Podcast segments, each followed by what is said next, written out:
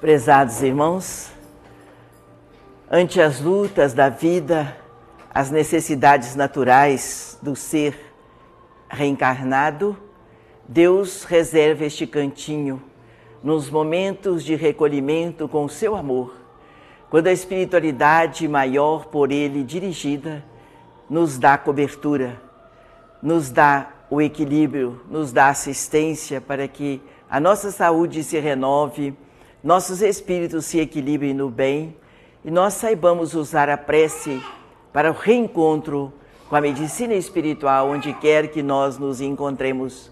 Mas estes momentos são sublimes para as nossas almas. Elas precisam aprender a conversar com Jesus, a confiar na paternidade divina.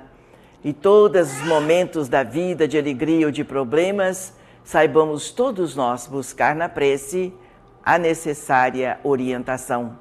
Por isso, estes momentos são de grande valia para a nossa caminhada terrena e para a nossa caminhada de espíritos eternos que somos. Haja o que houver, com lutas ou não, este momento é repouso para a nossa mente, para a nossa alma e clareando sem fim o nosso entendimento. Que Jesus continue conosco, abençoando-nos a todos. Que assim seja.